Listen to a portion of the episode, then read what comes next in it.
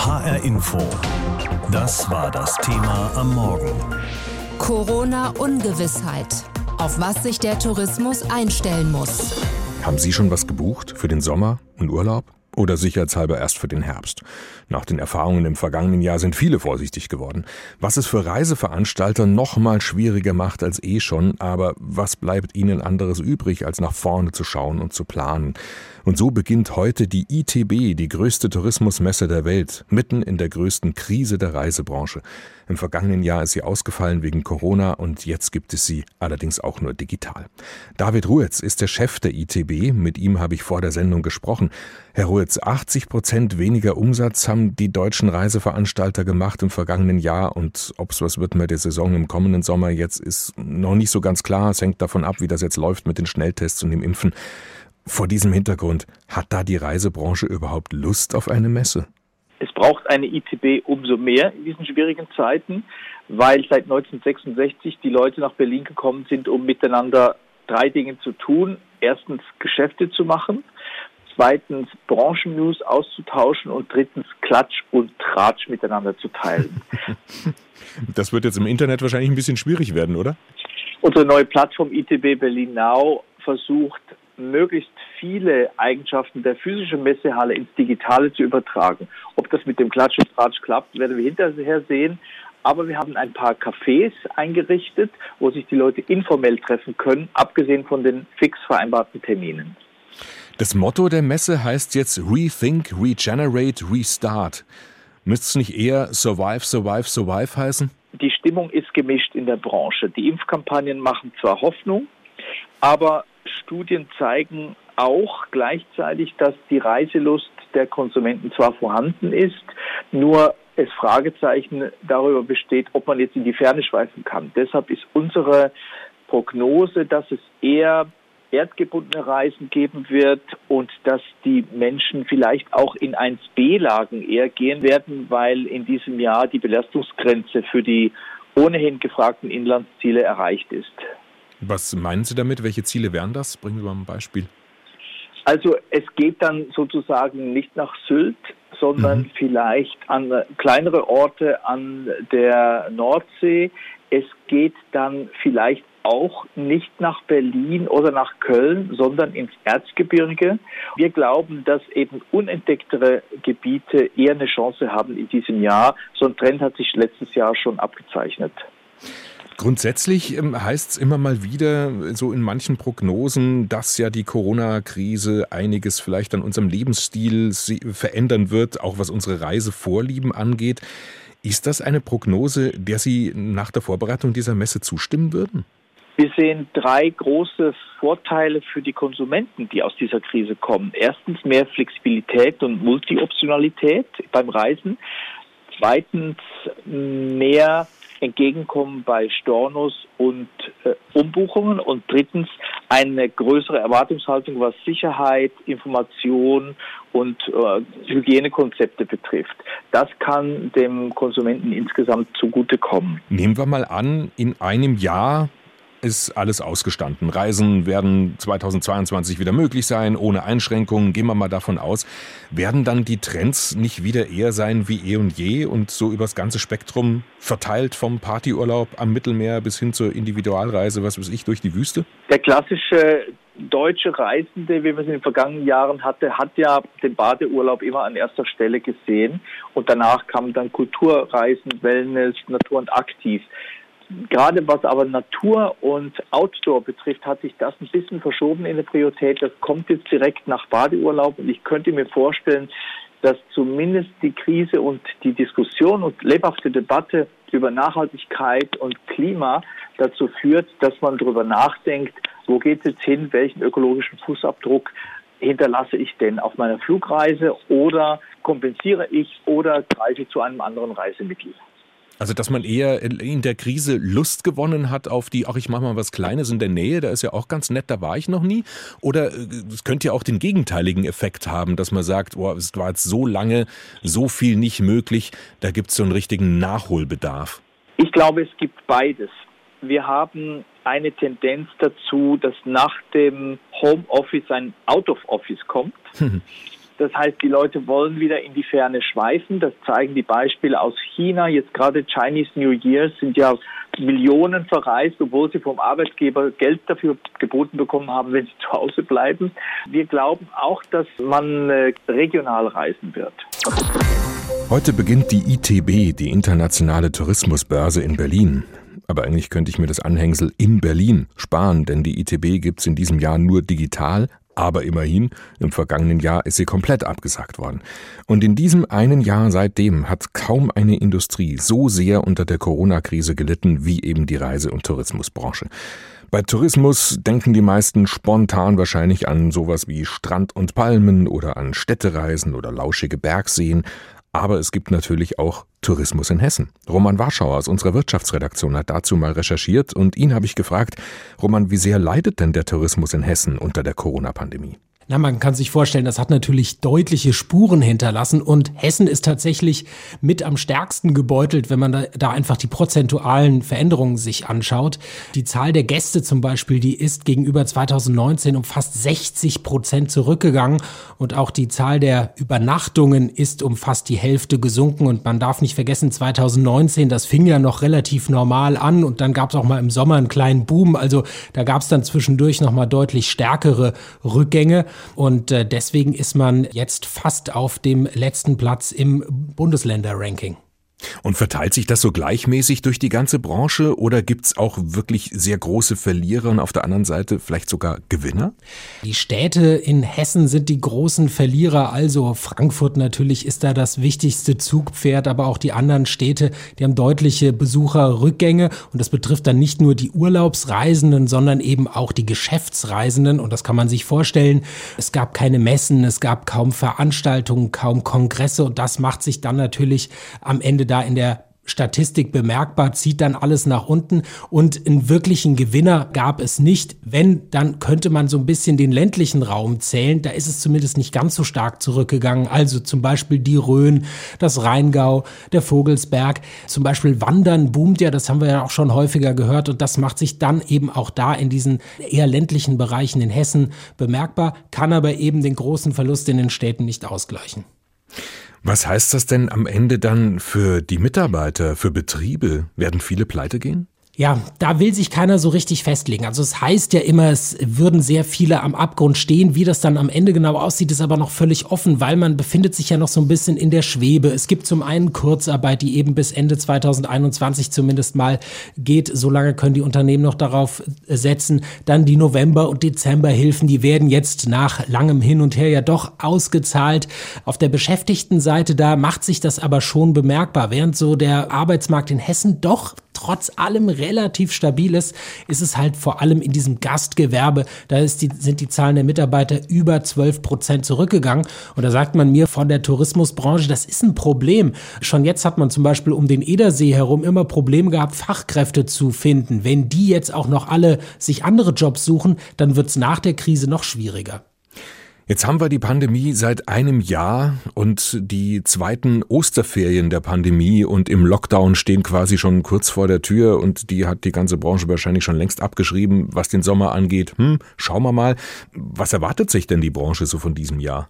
Naja, die Hoffnung hat noch keiner wirklich aufgegeben und man hat eher das Gefühl, viele hoffen und setzen darauf, dass das mit den Impfungen jetzt vorwärts geht und dann setzen viele darauf, dass wenn das rechtzeitig kommt zu den Sommerferien, dass es dann auch noch mal einen Boom gibt und dass zum Beispiel dann es auch durchaus Nachholeffekte gibt und äh, zum Beispiel auch dieser ja Wandertourismus beispielsweise Camping und sowas, dass das noch immer hoch im Kurs steht und dass da es wirklich boomt. Für den Sommer ist man schon recht zuversichtlich, dass es dann wieder besser läuft. Und dann muss ich eben zeigen, ist das nachhaltig oder läuft man dann möglicherweise in einen nächsten Lockdown rein.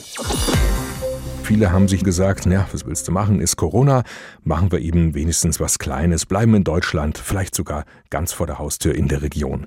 Und davon haben dann, relativ gesehen, die nicht ganz so bekannten Urlaubsregionen und Orte durchaus profitiert. Und das auch in Hessen. Für Christian Gerlach ist Corona Wohl und Wehe zugleich. Sein Hotel Werbetal am nordhessischen Edersee ist zwar seit Monaten geschlossen wegen der Pandemie, doch in deren Folgen liegt für den Waldecker Familienunternehmer eine große Chance. Urlaub in Deutschland hat nämlich einen gewaltigen Aufschwung erlebt und auch der Stausee erfuhr einen wahren Touristenansturm nach dem Lockdown im vergangenen Frühjahr. Der darauffolgende Sommer, der war wirklich bombastisch. Also es war ein Sommer, wie wir ihn selten hatten. Und äh, das war hier rings um den Edersee. Und ich glaube, alles, was irgendwie mit Wasser zu tun hatte und den Gästen einen schönen Sommerurlaub versprechen konnte, die hatten alle gut zu tun. Bei vielen seiner neuen Gäste war der Aufenthalt in der Heimat zunächst allerdings ernüchternd, wie der Hotelier berichtet. Urlaub am Edersee statt Kreuzfahrt auf hoher See. Das habe sich bei vielen erst setzen müssen. Doch bei den allermeisten Urlaubern fiel dann nach einigen Tagen am Edersee der berühmte Groschen. Wir haben viele Gäste letztes Jahr davon überzeugen können, wie schön es hier am Edersee ist. Es waren viele wirklich sehr begeistert. Der Grund dafür liegt für Christian Gerlach auf der Hand. Insbesondere aktiven Touristen und Familien mit Kindern bietet sich hier eine ganze Menge. Die Wanderwege gehen direkt an unserem Haus entlang, der Urwaldsteig und der Kellerwaldsteig, sodass man wirklich sofort nach dem Frühstück direkt losmarschieren kann. Wassersport ist natürlich ganz groß geschrieben, gerade in den Sommermonaten. Und da kann man hier einfach alles machen. Segeln, tauchen, surfen und so. Mit den positiven Corona-Erfahrungen steht der Hotelier nicht allein da. Auch bei der Edersee Marketing GmbH blickt man sehr positiv auf den Sommer 2020 zurück. Geschäftsführer Klaus Günther bestätigt, dass wir letztes Jahr in den Sommermonaten, insbesondere in den Monaten Juli, August und auch noch im September, tatsächlich gerade auch im Übernachtungsbereich die besten Zahlen aller Zeiten, hätte ich fast gesagt, also wirklich sehr gute Übernachtungszahlen geschrieben haben, die teilweise 40 Prozent über den Zahlen in 2019 lagen. Auf das Gesamtjahr betrachtet habe man zwar Verluste verzeichnet, die sind aber deutlich weniger gravierend als andere anderswo in Hessen. Auch der Marketing-Profi vom Edersee sieht den Erfolg in der Fülle von Angeboten, die seine Region zu bieten hat. Wir haben hier mit Natur- und Nationalpark insbesondere auch ein sehr breites Naturangebot, was man halt zu Fuß erleben kann, was man per Rad entdecken kann. Und das spielt natürlich, sage ich mal so, in der Pandemie, so in der touristischen Region natürlich auch so ein bisschen in die Karten. Der Tourismus in Hessen und wie er dasteht nach einem Jahr Corona-Krise. Sascha Pfannstiel hat uns darüber berichtet, unser Reporter in Waldeck-Frankenberg in Nordhessen. Denn heute beginnt die ITB, die Internationale Tourismusbörse, als digitale Messe. Wenn manche vielleicht die Region für sich entdeckt haben zum Bereisen im vergangenen Corona-Jahr und sich gesagt haben, ach guck mal, da ist doch auch ganz schön hier um die Ecke gleich, Natürlich hoffen die großen Tourismusländer, dass dieses Jahr wieder mehr geht. Spanien zum Beispiel. Das Land hat die dritte Corona-Welle schon hinter sich, aber nach den Lockerungen zu Weihnachten haben sich wieder viel mehr angesteckt, bis Spanien Ende Januar eine Inzidenz von rund 450 gehabt hat. Mittlerweile ist das schon wieder deutlich runtergegangen, deutlich unter 100 und ganz ähnlich wie bei uns werden in vielen Regionen in Spanien die Einschränkungen langsam wieder aufgehoben und die Tourismusbranche würde lieber gestern als heute neue Angebote machen.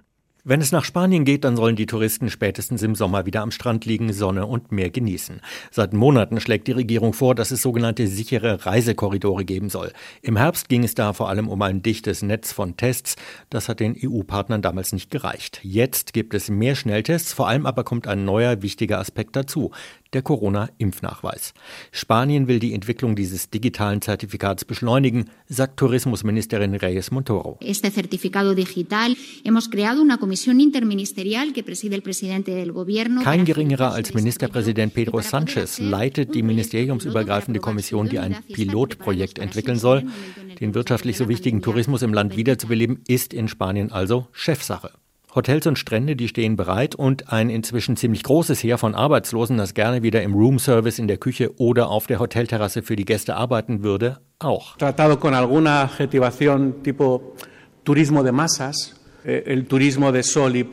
Strandurlaub, der werde ja oft mit Massentourismus gleichgesetzt, etwas abwertend und das sei ungerecht, sagt Alfonso Rodriguez, Chef des spanischen Städte- und Gemeindetages. In Wirklichkeit böten die Küstenregionen einfach viele Betten, ohne deswegen Massentourismus zu sein. Dass Rodriguez das jetzt betont, das hat natürlich einen Grund. Eine Studie der Strategieberatungsfirma Wyman zeigt, dass sich viele potenzielle Urlauber nach wie vor Sorgen wegen zu vielen Kontakten machen. Die EU-weite Untersuchung zeigt aber auch, auch, dass die Menschen nach wie vor gerne Urlaub machen würden. Wenn die Reisebeschränkungen aufgehoben werden und die Pandemie unter Kontrolle ist, dann will die Hälfte der Befragten so reisen wie vor der Pandemie, ein Viertel sogar mehr. Stichwort Nachholbedarf. Die große Frage bleibt, werden die Reisebeschränkungen aufgehoben? Für wen? Und wann? Die EU-Kommission will in gut einer Woche am 17. März ihren Entwurf für einen digitalen grünen Pass für Corona-Geimpfte vorlegen. Dann muss er aber trotzdem erst noch Realität werden. Dazu müssen die Systeme der 27 EU-Staaten ähnlich aufgebaut und miteinander verknüpft werden. Das hat schon bei der Corona-Warn-App erst spät und bei weitem nicht mit allen Ländern geklappt. Die Kommission rechnet selbst mit drei Monaten Entwicklungszeit. Aber ausgerechnet Fernando Simon, Epidemieexperte der spanischen Regierung, warnt jetzt auch vor Nebenwirkungen. El pasaporte puede ser una herramienta magnífica, pero también puede llegar a favorecer que algunas personas que tengan unas ciertas condiciones das Impfzertifikat, der digitale grüne Pass sei ein tolles Instrument, sagt Simon. Aber solange nur relativ wenige Menschen geimpft sind, schafft es Ungerechtigkeit, wenn die dann problemlos reisen können, andere nicht. Und bei den Impfungen läuft bekanntermaßen nicht alles so rund, wie es sollte. Spanien hofft auf eine volle und gute Urlaubssaison in diesem Jahr, wie uns unser Korrespondent Reinhard Spiegelhauer erzählt hat. Die internationale Tourismusbörse beginnt heute, rein digital aber nur. Und auf dieser Messe wird sich die ganze Branche auch darüber austauschen, was die Corona-Krise verändern wird an unserem Reiseverhalten vielleicht auch langfristig. Wie jeder Wirtschaftszweig versuchen auch Reiseveranstalter herauszufinden, auf was haben die Menschen Lust im nächsten Jahr, im übernächsten Jahr, in fünf Jahren. Denn wer da ein gutes Gespür hat, einen Trend kommen sieht, der macht dann ein gutes Geschäft. Und Reisen ist in unserer Gesellschaft für viele Menschen sinn- und identitätsstiftend. Viele Menschen haben große Reisen absagen müssen, die sie jetzt vielleicht umso mehr endlich machen wollen. Viele haben aber statt der großen Fernreise auch nur was Kleines gemacht in der näheren Umgebung und sind so vielleicht auf den Geschmack gekommen. Schwierig zu sagen, was bleibt, was wiederkommt und was sich verändert. Die frische Brise am Strand, das Plätschern der Wellen oder der Blick vom Eiffelturm. Die Sehnsucht nach der Ferne ist groß geworden, die Sehnsucht nach einem echten Urlaub. Und es ist ja nur eine Frage der Zeit, bis wir wieder richtig losreisen können. Der Tourismus wird aber geprägt sein von der erlebten Krise, meint der Frankfurter Zukunftsforscher Matthias Hawks, der in Wien lebt. Also meine These ist, dass die Ökologisierung der Gesellschaft durch die Krise beschleunigt wird. Es wird nicht alles anders, sagt Hawks, der sich auch als Zukunftsoptimist sieht, aber die Perspektive der Menschen werde sich verschieben. Die Mutter aller Fragen in Bezug auf Post-Corona-Tourismus ist ja, wird es wieder Kreuzfahrtschiffe geben. Ein Modell, was eben überhitzt und eigentlich nicht nachhaltig war. Ja, genauso wenig wie für 20 Euro nach Mallorca zu fliegen und dort zum Ballermann zu gehen oder auf die After-Corona-Party in Ischgl. Die Krise hat quasi die Exzesse, die Dekadenz markiert in der unsere Reisesysteme immer schon drin sind. Es wird auch vielen Menschen sehr unwohl sein, wieder auf einem Kreuzfahrtschiff zu sein. Weil wir gelernt hätten, Abstand zu halten, die Distanz vielleicht sogar zu schätzen. Da will man möglicherweise eben nicht mehr mit hunderten anderen rund ums Buffet laufen oder in engen Gängen Aerosole einatmen. Es werde weniger Eventreisen oder Eventexzesse geben, sagt Hawks voraus. Der Hamburger Zukunftsforscher Ulrich Reinhardt bestätigt das, aber nur für dieses laufende Jahr. Wenn man jetzt für dieses Jahr sich den Urlaub anschaut, da kann man schon davon ausgehen, dass das Großteil aller Reisen sicherlich im eigenen Land stattfinden wird. Aber langfristig werden die Bundesbürger auch wieder ihre Koffer packen, um dann die Welt zu bereisen. Und das prognostiziert Ulrich Reinhardt von der Stiftung für Zukunftsfragen aufgrund der Zahlen und der Erfahrung aus dem vergangenen Jahrzehnt. Wenn man sich jetzt so die letzten zehn Jahre anschaut, wie das Reisen abgelaufen ist, hatten wir es ja an sich gegenteilig, also dass jedes Jahr mehr Fernreisen stattgefunden haben, dass die Menschen kürzer und öfter unterwegs waren. Dass jetzt da eine 180-Grad-Kehrtwendung stattfinden wird, das glaube ich ehrlicherweise nicht. Die aus Sicht von Matthias Hawks, Mutter aller Fragen, ob es wieder so viele Kreuzfahrtreisen geben wird wie vor Corona, beantwortet Ulrich Reinhardt, der Zukunftspragmatiker, so. Auf alle Fälle, also ich glaube, es wird da eher ein Nachholbedürfnis geben, denn die Industrie ist ja nicht ohne Grund die letzten 20 Jahre ja fast durch die Decke gegangen. Also das, glaube ich, wird eine Art des Reisens sein, die wir spätestens 2022 dann wieder erleben werden. Also alles so wie vor der Krise. Der selbsternannte Zukunftsoptimist Matthias Hawks bleibt bei seiner Einschätzung,